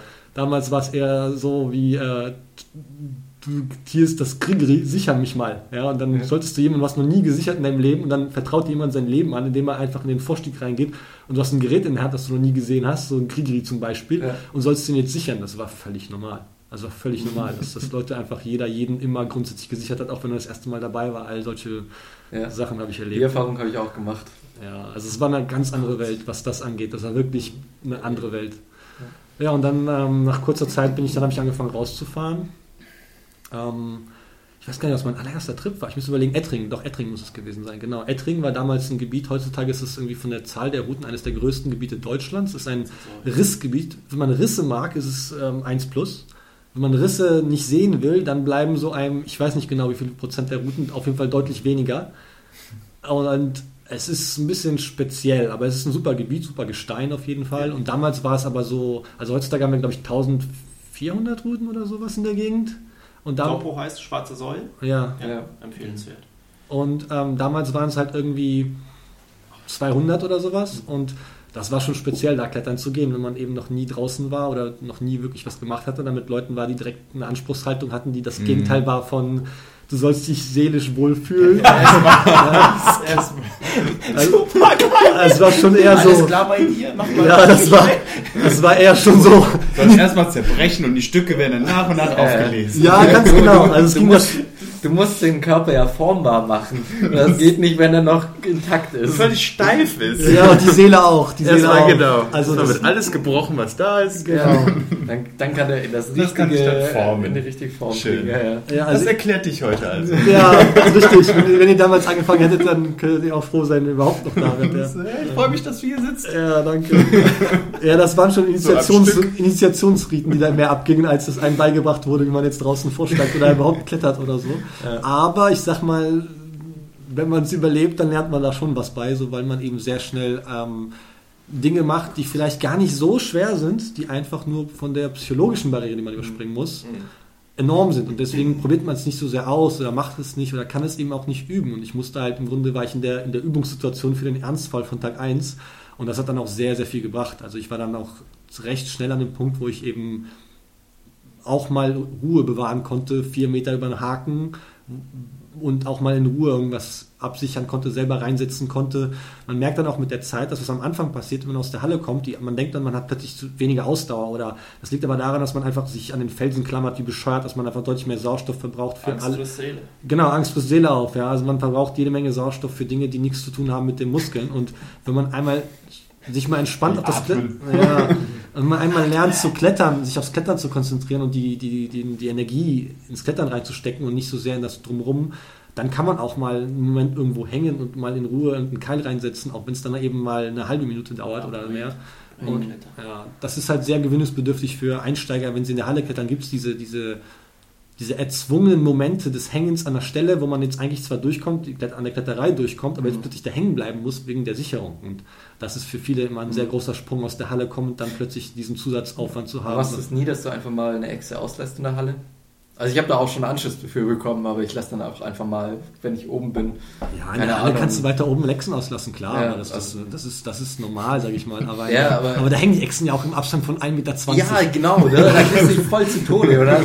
Klar, und Du, heutzutage rede ich darüber, nur weil ich, weil ich cool sein will, rede ich darüber so, aber damals hätte ich mir das so gewünscht, also die, den Abstand von ja, also 1,20 auf jeden natürlich, Fall. aber man wünscht sich das schon, aber äh, ab und zu kommt es ja schon vor, du denkst so, ja, ist jetzt nicht die geilste Glückposition, die nächste sieht viel besser aus, Ja, eigentlich kann ja eh nichts Ja. passieren. Nein, aber in der Halle, drüber. und ja, aber das ist, schon. das ist ja auch echt harmlos. Also wenn du in der Halle auf irgendwie 10 Meter hängst und du lässt halt einen Haken aus, dann ist das fast schon eher immer noch der Abstand geringer als das, was du draußen erwarten Ja, kannst genau. in derselben Route Ja. so, selbst wenn sie gut abgesichert ist. Also, ja, deswegen, ja. Zur Kondition draußen, was wir noch gar nicht gesagt haben, ist aber, wenn man neu ist im Felsklettern, dann sucht man sich auch erstmal zu Tode, wo sind denn die verdammten Griffe? Ja, also die Erfahrung Ja, also macht da- unfassbar ja. viel aus. Das kann man gar nicht Da ballert überbetonen. man vielleicht auch mal eine Hand zu und sucht mit der anderen verzweifelt, geht verschiedene Möglichkeiten durch und sucht immer was Besseres und merkt dann hinterher, ja, der erste Stein war es doch und da hast du einfach äh, 30, 40 Sekunden die eine Ich glaube, Hand. das ist wirklich nochmal ein Riesenunterschied. Ich kann das nur fürs Bouldern. Du hast die weißen Flecken, du hast die Chalkflecken. Ja. Du weißt, okay, da sollte ich eigentlich greifen. Aber was Tritte angeht, äh, alles möglich. Also, ne, du hast es ja Mhm. nicht irgendwie vorgegeben. Das finde ich aber auch das Tolle beim Felsklettern, dass man für sich wirklich auch einen eigenen Weg suchen kann. Muss- Du musst nicht den Tritt nehmen, der abgespeckt ist, den schon viele getreten haben. Du kannst auch noch ein bisschen daneben, davor, dort runter. Meistens. Meistens. Meistens. Ja, ja. Ja. Kommt ganz aufs Gebiet drauf an. Also wenn wir jetzt Ja. so ein Gläs oder so, da kannst du ja oft rumspielen, weil da eh so alles Ja, rau ist. Im Blow hast du oft Ja, Stellen, Blow nicht, da ja. musst du auf Millimeter genau die eine Stelle Ja. am Felsen erwischen, Ja. die noch nicht mal Ja. klar ist, dass das der Tritt ist. So. Aber ich habe Ja, ja, schon Jungs, ja also ich kletter keine Platten oder sowas, aber ich habe auch schon Jungs äh, gesehen von mir, die dann einfach nicht die abgespeckten Tritte genommen haben, sondern einfach daneben darüber, weil die gesagt haben, okay, da ist es noch rau, ich, ich kann das Ding, Ja. das war ja 1960 war das vielleicht eine 6, aber jetzt mit den abgespeckten Tritten ist es halt... Wenn die rohe. Gewalt halt da ist, aber es gibt halt genug Boulder, wo einfach das auch vorgegeben ist. Mhm. Aber die Mehrheit ist natürlich nicht so. Die Mehrheit ist schon, Ja. dass du Optionen hast und so. Beides, ja. Ja. Und da wären wir wieder bei hier Friere, das Speckgebiet. Ja, früher das Speckgebiet, das ist wirklich das Alter, Speckgebiet. das ist echt hart, ey. Aber gibt's jetzt einen neuen Ja. Vierer übrigens? Meiner hat dir nicht gereicht, der 30 oder 40 ja, Jahre nee, alt ja, ja, der war schon eher. Die Gebiete heißen mittlerweile, also die Sektoren heißen auch von anders. Generation ich- zu Generation wird er weitergegeben. Als ich angefangen habe, war noch eBay Hot Shit und da habe ich dann erstmal auf eBay Topo eingegeben, Kletter-Topo eingegeben, habe alles gekauft, was irgendwie unter 5 Euro gekostet hat. Völlig irrelevant, wo das auf diesem Planeten war und habe dementsprechend zu Hause eine lustige Sammlung von antiquarischen äh, Topos. Nicht alle sind jetzt nutzlos, ganz im Gegenteil. Ich habe viel davon rausgeholt, aber Kevin hat letztens ein Freer-Topo mitgenommen. Das war, glaube ich, schon ein bisschen speziell. Wobei, zumindest kannst du dich orientieren, Ja, oder? wir, wir, wir haben ein paar Routen gemacht dann daraus, aber gefunden. man muss auch dazu sagen, wir haben nicht so viel gemacht, weil das war irgendwie äh, einer der ein Tag mit 35 Grad Südseite. Das ist auch real. Leck mich am Arsch, als ich oben im Stand gestanden bin, da ist mir richtig schwindlig geworden, weil es einfach viel zu heiß war. Ich habe dieselbe Erinnerung. Wir waren im Sommer da Mhm. und, wir, und da gibt es eine, die ist einfach südseitig in Richtung, was ist das für ein Fluss da unten? Ro, Ro, Maas? Ro, Maas? Die Mars? Die Maas ist es. Ich glaube, das ist die Mars, ja. Da fließt jedenfalls sehr piktoresk ein Fluss unter dem Felsen entlang, sehr hübsch alles, aber man hat halt komplett die Sonne auf dem Ja, Felsen. voll einfach. Das ist, äh, also, an, von, den, von dem Wochenende nehme ich eigentlich hauptsächlich mit. Sonnenschlag. Ja, Hinschlag. Ohne Scheiße. Du musst an diesen. Kevin, wie hast du angefangen? Achso, ja, stimmt, ich habe noch gar nichts. Du hast doch gar nicht meinen Boulder-Teil zukommen lassen. Ach so, Ja, dann genau. Entschuldige sorry, bitte. Peter. Da Ja, ist ich abgelaufen. Ich will nicht, ja, das glaube ich dir. Ich, da ich heutzutage Nee, nur noch bouldere und seit irgendwie sieben Jahren oder sowas quasi nur noch bouldere, also mit ein paar Moves Ah, zwischendurch. Ja, nicht wahr? Wie sympathisch. Ja, ich weiß gar nicht. Schluss wie- mit den Exen Ich, ich und weiß, wie es passiert ist, dass ich zum Bouldern kam. Wie es passiert ist, dass ich fast nur noch bouldere, ist, glaube ich, simpel. Ja, der, der Grund war, ich wurde einfach nach Blo mitgenommen, also nach Fontainebleau Bang. Und da ich dann äh, ja am Altar einmal, einmal, äh, anbeten durfte, wollte ich das dann auch noch öfter machen. Ja. Also jetzt für März Was ist der. inzwischen gemacht? Also für März ist jetzt der Trip geplant, ist jetzt der äh, 26. Und davon die meisten sind Wochentrips gewesen, nicht alle, also manche auch. Ja. Krass, ey. Ja. Also ich sage jetzt was Kontroverses, aber ich finde Blow gar nicht so mega geil. Ich weiß, was du sagen willst, glaube ich zumindest. Blow ist halt einfach aber fünf, also fünf Stunden entfernt und es hat auch Abstriche. Ja, natürlich. Ne? Aber Blow ist, also Ja. wollen wir mal jetzt nicht diesen Diskurs anfangen. Blasphemie. Ja, ich bin ja eher für, den, ich bin eher für Zillertal, Magic Wood in die Richtung. Ja, ich von der Kletterei ja auch, aber So. ist trotzdem. Ja, ist schon geil, das stimmt schon. Ja, ich glaube, der Hauptgrund, wie bei so vielen, ist, hat da was zu tun mit, nicht nur, aber mit Logistik auch zu tun. Also es hat da auch was mit Zufallsprin- zu, Zufällen zu tun, wie Sicherungspartner da waren, wer wie, wo, Mhm. mit wem ich unterwegs war. Da hat sich auch mal was verändert im Leben, dass dann eben auch ein bestimmter Kumpel quasi, mit dem konnte ich nicht mehr klettern gehen und das war halt dann auch etwas, was bewirkt hat, dass ich halt schwerer es hatte, dann für draußen mal jemanden mal zu haben. Und dann ist es durch Zufall auch so bedingt worden. Aber ändert nichts daran, dass ich heutzutage am Bouldern einfach dieses, äh, ist wie ein Schachproblem, so setze Mathe in drei Zügen, also muss halt die Sequenz finden, die du, die du Ja. ausführen musst. Das sind die spannendsten Momente, also nicht nur das Physische einfach dann zu haben, sondern die Kombination aus beiden eben wirklich genau zu finden. Und man merkt das halt auch mit der Zeit, also das ist etwas, was ich zumindest noch Leuten die Hoffnung geben kann, die, ich bin jetzt 35, die eben vielleicht nicht mehr ganz so easy leistungsfähig sind, was so ne, Training durchführen und so angeht. Man lernt immer weiter. Es ist ganz erstaunlich, wie viel man durch rausholen kann, eben durch Lesen einer Linie und durch äh, Rausfinden der Sequenz und Erfahrung. Erfahrung, genau, die Art, also gerade draußen, die Art, wie du einen Griff greifst, es ist nochmal was ganz anderes als in der Halle. Die, die Möglichkeiten, durchschnittliche Anzahl an, an Arten, wie man einen Griff greifen kann, egal wie er gedreht ist, sind in der Halle einfach nochmal viel kleiner als draußen. Also draußen kommt es häufig darauf an, dass man die Finger leicht auseinander spreizt auf einer Leiste und irgendwie den Daumen an die richtige Stelle packt, damit das nochmal eine Zange gibt auf eine gewisse Weise. Und das sind oft Griffe, die Ja. sind einfach nicht, die schreien nicht an, ich bin hier der Griff, sondern das ist dann so ein bisschen, ne, also es gibt schon verschiedene Möglichkeiten, Griffe, die wo viele denken würden, das ist die eine Art, wie man den packt. Und Ja. das ist etwas, was im Bowler noch viel stärker zum Tragen kommt und dieses ganze Paket des äh, Detail rausfriemels, das ist halt das, was mich, glaube ich, massiv gehalten hat. So. wie unterschiedlich meine Betas sein können. Ja. Da kann ich mich extrem gut noch vor anderthalb Jahren oder so im Blue erinnern. Da hat ein guter Kumpel einen Boulder gemacht. Der hat den einfach mal komplett anders. Der hat irgend so Heel Hook Beta mit ich gehe auf Schulter rein gemacht. Die hat überhaupt nicht für mich funktioniert. Ich bin dann äh, unten im Dach angestanden und habe halt rausgeballert. Das war für mich dann das Ganze, wie es funktioniert hat. Und mit einem Zwischengriff nochmal hat er nicht hinbekommen. Das finde ich auch so geil. Das ist sehr abhängig. Ich habe gestern mir noch irgendwie das von einem Monat, wann das war, das Rockmasters angeguckt, Adidas Mhm. Rockmasters angeguckt und irgendwie Boulder 1 der Männer, sechs, sechs Leute, ähm, äh, fünf Lösungen oder so. Ja, also ja. und zwar wirklich, also schon jetzt nicht, also von fundamental unterschiedlich bis einfach nur unterschiedlich. Ja? Also Ja. Das ist halt schon Mhm. auch eine Tendenz, die wird noch stärker heutzutage und die ist halt mit das Geilste am Bouldern eigentlich. Ja, das stimmt schon. Das Aber das kannst du ja auch in Sportkletterrouten, finde ich, haben. Natürlich. Du musst halt, Ja. klar, wenn du ein Projekt machst, ist es dann eher, weil dann hast du die Sequenz halt raus, dann weißt du auch deine 30 Züge oder was du hast oder 50 Züge, ähm, wie, wie muss ich die machen? Und ja, dann, kannst du es ja auch haben. Ich glaube, wir, also selbst die von uns, die, ähm, also nicht nur hier am Tisch, sondern ganz generell in der Welt der Leute, die schon Klettern als großen Teil ihres Lebens haben, da sehen die meisten sich schon, glaube ich, ähm, also hängen sehr stark mit drin in der Gesamtwelt. Also egal, ob man sich als Boulderer oder als Kletterer eher betätigt, es ist am Ende des Tages ist es schon noch irgendwie eine Welt. Also dieses, ne, ähm, man findet alles mögliche, was man im Boulder findet, findet man auch im Klettern und andersherum und manche Sachen sind halt eben verstärkt sozusagen. Ja, das stimmt. Ja, ja das auf jeden Fall. Aber ihr Ja. wollt von mir wissen? Ja, Ich von würd Kevin gerne wissen, wissen, ja. Kevin. Ach nee, Ja, ich- eigentlich. Okay, dann ciao. nee, also bei mir, bei mir war es tatsächlich, ich habe so ein Schülerferienprogramm, das wird wohl in der fünften, sechsten Klasse oder so gewesen sein. Da habe ich so das erste Mal Felskontakt gehabt. Also vor drei, vier Jahren.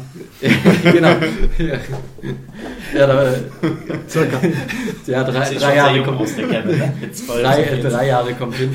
Nee, auf jeden Fall, da habe ich so das erste Mal Kontakt gehabt, weil wir- ich komme aus dem Süden, aus so der Nähe von Ulm und Blautal ist da halt in der Nähe. Da sind wir halt mal auch mit rausgegangen, aber da alles safe. Also da waren dann, kannst du nicht so irgendwie 20 Kids da, weiß Gott wie hoch schicken, alles im Top Row. Das, ich glaube, das habe ich, ich kann mich dann, dann nicht mehr so richtig dran erinnern. Ich glaube, das habe ich dann auch ein paar Mal mehr gemacht, aber dann wieder vergessen. Aber ich war schon immer viel in den Bergen unterwegs, Skifahren war immer ganz groß und ja, dann auch so Anfangszeit vom Studium dachte ich mir mal wieder, ah nee, davor hat mich auch noch mal eine Freundin mitgenommen in die Kletterhalle. Da war genau diese Szene von wegen, hier hast du den Tuber, da kommt das Seil irgendwie oben rein, sicher mich mal. Und, ja, das, das war schon ganz cool. Und dann auch so Anfang Studium dachte ich mir so, Geht's ihr noch gut? ja, ja, die lebt noch. Ja, Okay, ja, die, schön. Die, äh, die lebt noch. Ich habe hab noch nie jemanden abstürzen lassen. Auch wenn ich fast schon mal jemand, von jemandem erschlagen wurde, der gerade abgestürzt ist. Also so ist nicht. Aber ja, dann Anfang Studium war es bei mir tatsächlich auch. Dann dachte ich mir irgendwann so, hm, Klettern könntest du eigentlich mal wieder machen. In die Halle gegangen, dann habe ich gemerkt, äh, gesehen, dass eine äh, Studienkollegin von mir äh, auch klettert. Oder die hat da gearbeitet in der Halle. Ja, äh, immer intensiver geworden, immer intensiver. Dann hat auch irgendwann, ich weiß gar nicht, das war schon irgendwie zwei Jahre, nachdem ich zwei Jahre klettern war oder so, hat dann dieses Climb Max in Stuttgart aufgemacht. Und da war halt Bouldern auch ziemlich verstärkt mit dabei. Und dann bin ich immer mehr in der Halle einfach nur noch Bouldern gegangen und draußen Seilklettern halt. Ja, und so hat das bei mir irgendwie angefangen. Und was auch ist, als ich hier nach Köln gezogen bin, war das für mich auch so, yo, jetzt arbeitest du, über Uni kriegst du keine Leute mehr, die du, äh, die du kennenlernen kannst. Geh mal in die Kletterhalle. da findet man eigentlich immer Leute, die so auf der gleichen Welle. Community. Ja, da, du Überall, find- ja. Du findest einfach so schnell Leute dann. Und so. Psycho. Ja, das ist ein Die sehr, Lampe geht ein und ein aus. sehr kommunikativer Sport. Ja, auf jeden Fall. Und das, das ist auch das, was mich, naja, nicht unbedingt nur am Klettern hält, aber das, was ich echt extrem cool finde am Klettern, dass du. Der Sport selbst ist das eine, Community ist nochmal das andere. Ich, ich ja. empfinde das auch gar nicht als Sport. Ich weiß nicht, wie es da euch geht. Ich Ja, habe auch für einen mich ist Kumpel, Nein, den Emil, den ich erwähnt habe, der auch in Bowlerplanes schraubt, der sagt auch, für den ist das kein Sport. Also ich Ja. empfinde das auch schon sehr als Sport, weil ich auch sehr gerne trainiere. Ähm, ich kann mich da wirklich platt machen, aber der empfindet das gar nicht als Sport. Der geht dann, der sagt, ja, ich habe da ein paar Routen gemacht, ein paar Bowler probiert, ein bisschen Dings und dann gehe ich wieder nach Hause. Also Das ich weiß nicht, was er damit meint. ja. Also ich glaube, dass für viele wird sich Laufen oder was weiß ich, eine Radfahren, ein Rennradfahren viel mehr als an Sport oder so eine Nein, ich Ballsportart. glaube, ich, ich glaub, es geht prinzipiell um die Abgrenzung zu einem Lebensstil im Grunde. Also klar ist dann, die, das, was man dann tut, ist dann eben eine sportliche Betätigung, also die eigentliche Mhm. Kletterei. Aber da hängen halt so viele Dinge dran, so wie es ja viele andere Sachen gibt. Also so klassische Beispiele sind sowas wie Surfen. Ja, also Skaten, Man, ja. Skaten noch im Grunde noch mehr, wo man noch deutlicher erkennt, dass eben was alles dranhängt. Es gibt ja immer diese, diese Aussagen wie, was weiß ich, der Weg ist das Ziel. In dem Fall Das- ist es nicht der Weg, sondern sozusagen die Gesamttätigkeit ist es und nicht die, die Aber meinst du nicht, dass Surfen sogar nochmal extrem äh, dem Klettern vom, vom Charakter her ähnelt? Weil wenn ich an Ja Surfen klar, denke, natürlich. Die Dirtbacks, die, die frühen Ja. Dirtbacks des Kletterns sind eins zu eins du vergleichbar auch mit diese Verbindung mit der Natur? genau, Ja, dass man in da, der äh, Natur mit den Elementen Mhm. die nutzt. Und, Genau. äh, Ja, der Fokus ist, glaube ich, dass man tatsächlich, man hat ein, eine Sache, die man will. Beim Surfen ist es halt die Welle stehen, beim, beim Klettern ist es halt ein Stück Fels hochkommen und das Ganze ist halt so ein kanalisierter Vorgang und so ein äh, eng gesteckter, abgegrenzter Vorgang, dass man, da wird man nicht von viel abgelenkt und Mhm. das ist wie eine Meditation, also oder der, das Grundprinzip einer Meditation. Man versucht sich fokussiert sich auf eine kleine Sache, versucht halt alles mögliche andere eben wegzunehmen und diese Sportarten oder diese Tätigkeiten machen das von alleine. Also die nehmen von alleine. Man muss, es, es beinhaltet keine Anstrengung mehr, das andere Zeug wegzunehmen. Also es ist halt nur die Welle und den ganzen Tag surfen oder nur klettern gehen. Also wenn man sich anschaut, was ich habe noch so die letzten Ausläufer davon erlebt, aktiv draußen und wenn man dann in den entsprechenden Bücher liest, diese Dirtbag-Kultur, die Leute, die ja wirklich, die waren ja re real seelisch ausgeglichen, ist vielleicht nicht jeder Einzelne auf dieselbe Art und Weise, aber diese Befriedigung, die sie daraus zogen, diese seelische, dort abzuhängen in diesem Umfeld und einfach zehn Jahre lang nichts anderes zu machen, als draußen völlig verarmt nach normalen Mhm. gesellschaftlichen Maßstäben Seil zu klettern. Ja, das ist ja schon also eindrucksvoll, wie befriedigend das eben ist. Ich finde das sehr vergleichbar mit so dem Grund, das Grundprinzip, mit sowas wie einem buddhistischen Bettelmönch oder sowas. Ja, wo, wo viele Menschen ja denken, mein Gott, der, der hat ja alle Entbehrungen der Welt, da kann man sich gar nicht richtig vorstellen. Dabei ist, wenn man mal sowas macht wie Surfen, ein halbes Jahr lang nichts anderes im Leben macht, kann man sich das schon ein bisschen, glaube ich, vorstellen. Das ist jetzt ein bisschen Ja, verwandt. ja, da- das trifft es ganz gut, aber also ich, ich glaube, dass auch so Klettern, wenn man das intensiv macht, ist halt wie Surfen oder auch, dann auch Skaten oder andere so Sportarten nicht nur die Sportart, sondern auch so viel Community und ich glaube, Ja. deswegen ist es einfach, zumindest bei mir, ist es nochmal, wo ich die Motivation rausziehe, weil das einfach so eine Ja. Community ist und du bist mit anderen Leuten, du kannst überall hingehen und du findest dann Leute, die klettern und und die sprechen deine Sprache. Genau. Den Untergriff Ja. so, das auf Schulter, hier Ja. das Low Ja, Und nicht nur, von nicht der nur, nicht nur, also nicht nur das. Es gibt Ballern. ja, Nicht nur das. Einfach hochcampusen. Ja, das stimmt schon. Das hat echt wirklich so, so eine Sucht, das nimmt. Also ich war ja auch ein halbes Jahr komplett raus. Also ich habe dann irgendwann ein bisschen Geld gehabt und der Job hat keinen Spaß mehr gemacht. Und dann ist die Frage gewesen, okay, ich kann das hier so in der Form nicht mehr weiter. Was würde ich machen, wenn ich morgen nicht arbeiten gehen müsste? Ja, ich würde einfach wegfahren und klettern. Sechs Monate war ich dann unterwegs, davon drei Monate im Blue. Und das ist schon ziemlich cool. Also weil ich nur diese Blue-Urlaube hatte und dann war ich dann auch über so Feiertage. Ne? So, und dann ist einfach alles voll. Und dann stehst du irgendwann in, äh, in Sabo und da ist kein Mensch. Und du denkst so, boah, das ist alles jetzt meins. Ich kann alles anfassen, ich kann alles ausprobieren, ich habe meine Ruhe. Das ist echt schon richtig, halt- richtig cool. Das ist halt diese intrinsische Motivation, die kommt. Also alleine etwas machen zu wollen und es ist einem völlig egal, ob wer da wie zuschaut oder zuguckt oder davon irgendwas mitzunehmen, ja, ein Zeugnis, Zertifikat oder sonstigen Nachweis. Das klingt jetzt so relativ banal, aber wenn man mal genau hinguckt im Leben, gibt es nicht so viele Tätigkeiten, die wir aus intrinsischer Motivation komplett machen. Also weder Berufsleben noch schulischer, akademischer Weg ist jetzt komplett intrinsisch. Ne? Man braucht ein Zeugnis, man braucht einen Abschluss und man muss Geld verdienen. Und natürlich gibt es dann hoffentlich in allen von denen viele Aspekte drin, die das Gegenteil sind. Und manche von uns haben wahnsinniges Glück und haben dann mehrheitlichen intrinsischen Antrieb. Aber dass du jetzt etwas machst, den ganzen Tag, von morgens bis abends, da- das auch noch ein aktiver Vorgang ist, wo du auch noch Mühe reinstecken musst, ja. Also wo du sozusagen ne, dich drum scheren musst, ja, und was reinbringen musst und dementsprechend damit beschäftigt bist. Das und ist das ist aber das etwas, worauf du Bock hast. Wir haben ja gerade erst vor einer Woche oder die letzten vier Wochen haben wir im Wald einfach Erde bewegt und einfach bescheuerte Steine befreit von Ja. Flechten. Und wir haben da mal locht auf eine Weise, die die meisten Menschen nicht freiwillig machen würden für eine halbwegs solide Bezahlung. Ja, und wir haben das halt aus großer Begeisterung gemacht und merken nicht, wie, wie spät ist es denn? Ja, es ist 6 Uhr, gleich wird es dunkel, ja, jedes einzelne Mal. Und das ist halt etwas, was man nicht, also Ja. überall findet in der, im Leben. Ja. Es ist nicht so leicht, das zu finden. Es ist nicht so banal, Ja. das zu finden. Ja. Und selbst die Bereiche, wo andere Menschen das auch finden, sind oft Bereiche, die dann sowas sind wie, mir fällt jetzt kein konkretes Beispiel ein, aber die dann oft sowas sind wie, ich gehe mittwochs abends von 7 bis 10 irgendwo hin und nehme an irgendwas teil mit irgendwelchen Leuten, die ich mag. Das ist aber von 7 bis 10 am Mittwoch.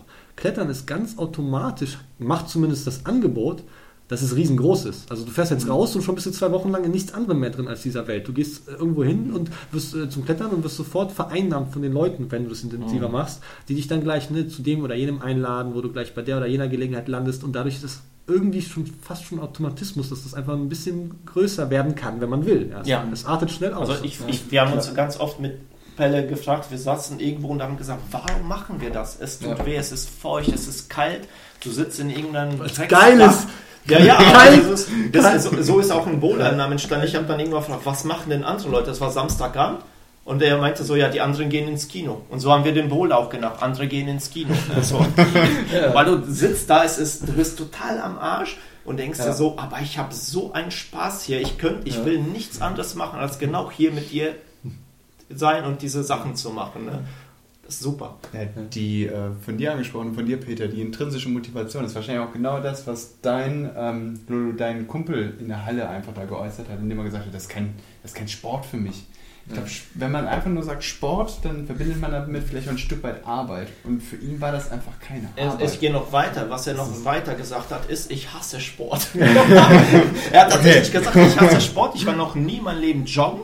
Der ist äh, vorher geskatet und jetzt bowlert und klettert er. Und er sagt, das ist für ihn, der, also der sieht das tatsächlich nicht als Sport. Ich Ja. sehe das anders. Es ist der Lifestyle, die Leute, die Sachen, die man erleben kann. Man kann überall in die Welt rausfahren. Es gibt überall Fels. Ja, man kann das wirklich total verbinden mit Länder kennenlernen und trotzdem deiner Leidenschaft folgen. Ähm, dadurch, dass ich aber aus, ein, aus einer Mannschaftssportart komme, äh, ist es für mich und ich sehr gerne trainiere. Ich sehe das aber auch gleichzeitig als Sport, weil ich ja auch sehe, wie mein Körper sich vorher verwandelt. gemacht? Ver äh, Basketball. Ah, okay. So, und So. wie sich der Körper auch verändert. Also für mich ist es schon Sport, aber ich weiß genau, das hat der Peter auch ausführlich jetzt beschrieben, was, was der Emil damit meint, wenn er sagt, das ist für mich kein Sport. Also der, der mag Sport eigentlich gar nicht. Der ist Schlagzeuger, macht richtig gute Musik nebenbei. Äh, und für ihn ist das tatsächlich irgendwie ja, mehr als das. Ich meine, der Sportgedanke ist ja auch, also das Wort Sport im modernen Sinne ist ja auch, weiß nicht, 100, etwas mehr als 100 Jahre alt. Also man guckt, ne, moderne Olympische Spiele in der Zeit, das war ungefähr die Zeit, wo man überhaupt auf den Gedanken kam, sowas mal zu machen, als jetzt, ne, eine konkrete Sportart für sich abzugrenzen. Also wieder das mal, sage ich jetzt mal, zu machen. Ja, Sperrwurf, Diskuswurf, Laufen auf eine bestimmte Strecke. Ja, 100 Meter ist jetzt eine willkürlich gewählte Strecke, weil es halt eine vermeintlich gerade Zahl ist. Und ich glaube, diese Idee, dass Sport mehr ist oder sein kann als Turnvater Jans physische Übungen, Ja, um tüchtig zu sein. Beispiel. Ja, das, das ist, dass dieser Gedanke ist gar nicht so furchtbar neu, also gar nicht so neu. Also Surfen ist tatsächlich, glaube ich, einer der ersten Orte, ich habe jetzt keine Studie dazu betrieben, aber erst, was mir zumindest einfällt, Surfen ist relativ alt im Vergleich zu Ja, anderen. aber also auf den hawaiianischen Inseln. Das, das, irgendwie- das auch, aber ich meine jetzt Surfen, das moderne Surfen. Ist halt so, das so, moderne, ist ja. halt immer 60er, 50er, 60er ging es, glaube ich, 50er, glaube ich, schon ging es so in der Ecke los, ja. Und, und dass es dann gleich auch als Lebensstil war, das, ne, das, Mhm. das war ja von vornherein. Und es hat schon eine ganze Zeit gedauert, bis man, glaube ich, verwandte heutige Sportarten finden kann, die das mitbringen. Ja? Also man, deswegen sieht man ja auch, ich glaube, die Krise der Leichtathletik, wie ich sie wahrnehme, hängt, glaube ich, damit zusammen. Also es gibt viele Tätigkeiten, ne? dieses alles, was ich sag mal jetzt ne, Red Bull sich auch unter den Nagel gerissen hat, alles, was bei so X-Games vorkommt oder davon die Ursprünge. Ja, jetzt nicht unbedingt die Art wie Snowboarden, wie jetzt BMXen, wie jetzt das heute stattfindet, aber jedenfalls die Ursprünge davon sind ja eher so Sport plus ein fettes X. Und Ja, früher dieser Lifestyle eher- macht es dann aus. Ja. Genau. Und früher war Sport, erinnert euch an, also ich zumindest mein Schulsport war wirklich, ne? Boah, ich habe Schulsport gehasst wie die Pest. Du musstest da Ich nicht. diese Übungen. ich war auch nie gut. Ich Klare war, ich Übungen war im Skifahren gut, da hatte ich das Ja, ja, genau ich diese du warst nicht gut in Sport? Nee, Das finde ich jetzt also weil wir Fußball gespielt haben die ganze Zeit. Und ich Das haben habe wir auch oft gemacht. ja, ich, Teamsport, so mit anderen Menschen. Ne? ja, das, äh, nee, aber ich, ich war gut im. Skifahren. Das konnte ich und äh, auch so ein paar andere, also Laufen konnte ich extrem gut, aber den Schulsport an sich, den habe ich gehasst. Genau aus diesem, du musst jetzt dieses, diese Kack irgendwie Hochsprung da machen, Weitsprung machen.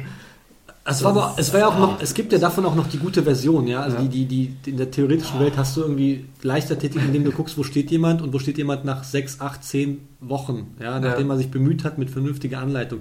Ich kannte Schulsport, wie wir gehen raus, da ist die Sprunggrube, ihr nehmt jetzt Anlauf, wirklich ohne auch Ja. nur einen Halbsatz, ihr nehmt jetzt Anlauf, springt dreimal und dann schreiben wir das auf und dann gleichen wir das ab mit irgendeiner Tabelle, die Ja. original aus der Nazi-Zeit ist, also rein von der, von der ja wirklich, das ist kein Scherz, also Boah, diese, diese Angaben wurden mal angepasst, Ich wäre so beliebt die, die Daten, die da eintragen, eingetragen wurden, wurden mal angepasst, aber diese Tabellen, diese Konzepte, dass man benotet einfach nur nach, nach ja. Weite, Höhe, das ist halt also... Ja, genau das ist, was für Ja. mich verdorben hat. mit blauen Augen. Okay, Ich war glaub- tatsächlich sehr gut im Schulsport. Ich Du, habe äh, ich mochte es Das auch. Ich habe es geliebt. ja, Also die Bundesjugendspiele, das war das Highlight. Ich habe, glaube ich, immer noch den Schulrekord bei uns mit den meisten Punkten. 1,80 Meter hoch mit 16 gesprungen. Das war Hochsprungrekord, glaube ich, Schulrekord. Dann macht Basketball Sinn. Macht, ja. ich habe tatsächlich, deshalb wahrscheinlich auch die Dinos, die ich jetzt so äh, intensiv gemacht habe, war einfach diese Schnellkraft, diese Athletik ist irgendwo da. Und es war für mich auch relativ einfach, durch Dinos sehr hohe Grade zu bouldern. Ne? Das war jetzt irgendwie nicht so, so mühselig wie andere Sachen. Aber ich habe ich, ja, ich habe Schulsport sehr gemocht, weil ich, weil ich vielleicht auch gut da drin war. Das, war Das ist doch, ging mir ja genauso. Ich konnt, war ja auch nicht unsportlich, und, aber es war einfach ungerecht und schlecht organisiert. Und ich höre auch Ja, die Geschichte meiner Frau zum Beispiel heutzutage, die hatte eben ein anderes Erlebnis als jemand wie ich, der Leistungssport sein Leben lang gemacht hat und dadurch im Sportunterricht halbwegs dort Ja. ankam, wo man ihn haben wollte. Aber jetzt jeder andere, der halt, oder viele andere, die halt eben nicht eh schon Sport machten, also eh schon im Grunde vorbereitet waren, haben da keinen Unterricht erfahren, sondern da gab es im Grunde nur so, so eine durchgehende Prüfungssituation. Ja? Und mir macht die, Ja. mir hat die auch Spaß gemacht, aber für den normalen Menschen ist es so, wie als kommst du in den Englischunterricht rein und dann musst du eine Klausur schreiben. Du hast recht, Peter, wenn ich mich daran erinnere, wie viele meiner Mitsch Mitschüler, äh, ja, Mitschülerinnen da geweint haben. Ne? Ja. Mach mal einen Purzelbaum. Genau. Ja, wie denn? Genau. Ja, dann so, dann, dann wurden die irgendwie so angeschubst, die fallen gelassen und da Reck oder sowas, ne? Ja, ja. Ohne richtige Anleitung. Und dann, in so einer, und dann in so einer Zeit, wo du ne, so Pubertät oder 13, Ja. 14, 15 oder so, Voll jetzt häng dich, jetzt häng dich ja mal vor die 30 Leute und mach da mal einen Putz. Genau, alle sitzen auf der Bank und du musst noch die Übung Ja, vortun. Genau. Du da Ja, vorne, genau. komm mal nach vorne, machen wir eine Rolle.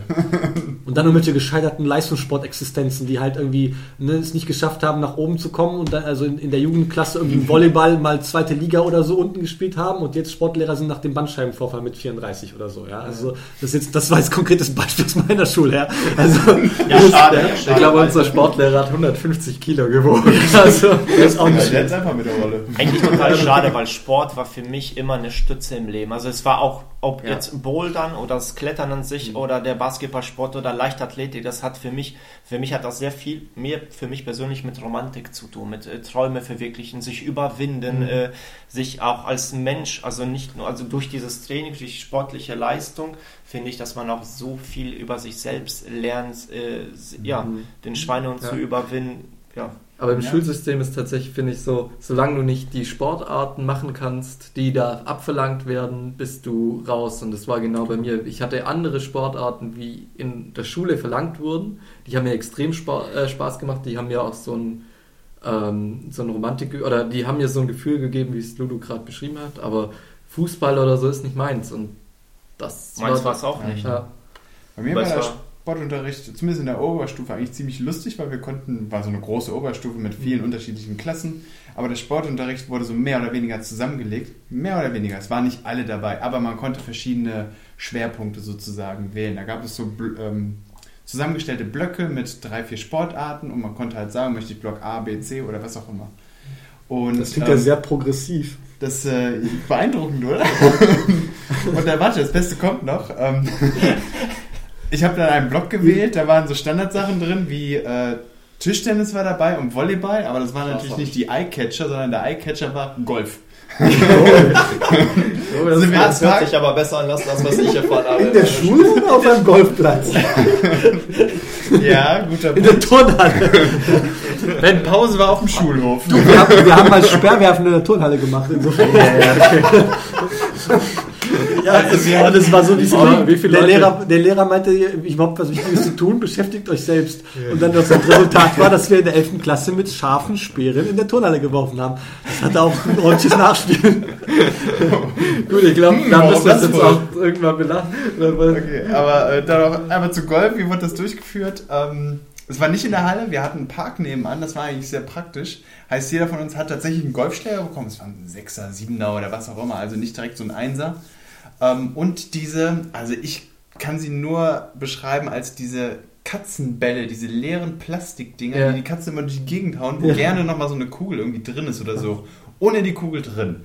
Die haben wir dann bekommen, sind mega leicht, die Dinger Ja. vor dir auf den Boden gelegt, auf die Wiese und dann hast du als allererstes erstmal versucht, das Ding zu treffen, sodass es ein paar Meter wenigstens fliegt. Und das war schon eine Herausforderung. Ähm, Das ist eine Gut. Art von Sportunterricht. aber auch mehr oder weniger ohne Anleitung. Ne? So, ja, du musst den Schläger so halten, dann haust du so, ja, alles klar, aber das reicht ja irgendwie dann noch nicht. Aber wir konnten halt ein bisschen Erfahrung sammeln und irgendwann, so in einer lustigen Minute, hat man dann auch mal einen richtigen Golfball bekommen. Hier, schlag dir mal. Oh mein Gott. Das sind 90% der Schläge gingen natürlich völlig daneben. Also man musste in dem Fall keine Angst haben. Aber die 10%, wo man wirklich getroffen hat, da ist der Ball wirklich geflogen. Unglaublich durch den Park. Also es hätte auch gefährlich werden können. War zum Glück nicht viel los in dem Park, also wirklich fast gar nichts. Aber der Ball dann irgendwo in den Baum rein, in die Krone, du hörst ihn andotschen, der fällt dann da runter und mit ein bisschen Glück hast du noch wieder gefunden. Also ich meine, ich finde das ja gut, Also- aber es klingt, klingt, nicht- klingt nicht unbedingt nach etwas, was heutzutage äh, völlig legal möglich wäre. So. Ja, ich glaube, ich ich habe auch nicht gesagt, welche Schule etc. ich glaube, bevor keine irgendwelche rechtlichen Bedenken kommen, müssen wir, glaube ich, aufhören. Wir haben schon über eine Stunde jetzt. Ja, das ist ja mal üppig. Ja, krass. Ja, gut. wunderbar. Dann, äh, ich würde sagen, die Songs für die Playlist hauen wir einfach danach drauf und hört mal bei Spotify rein. Ansonsten, ja, viel Spaß dann in der nächsten Woche oder wann auch immer wir wieder aufnehmen. Ja, aber Ja, wir müssen noch ein Ritual irgendwie finden. Ja. Gucken. ja, Frohes Klettern. Jo, frohes Klettern euch. Macht's gut. Ciao. Ciao.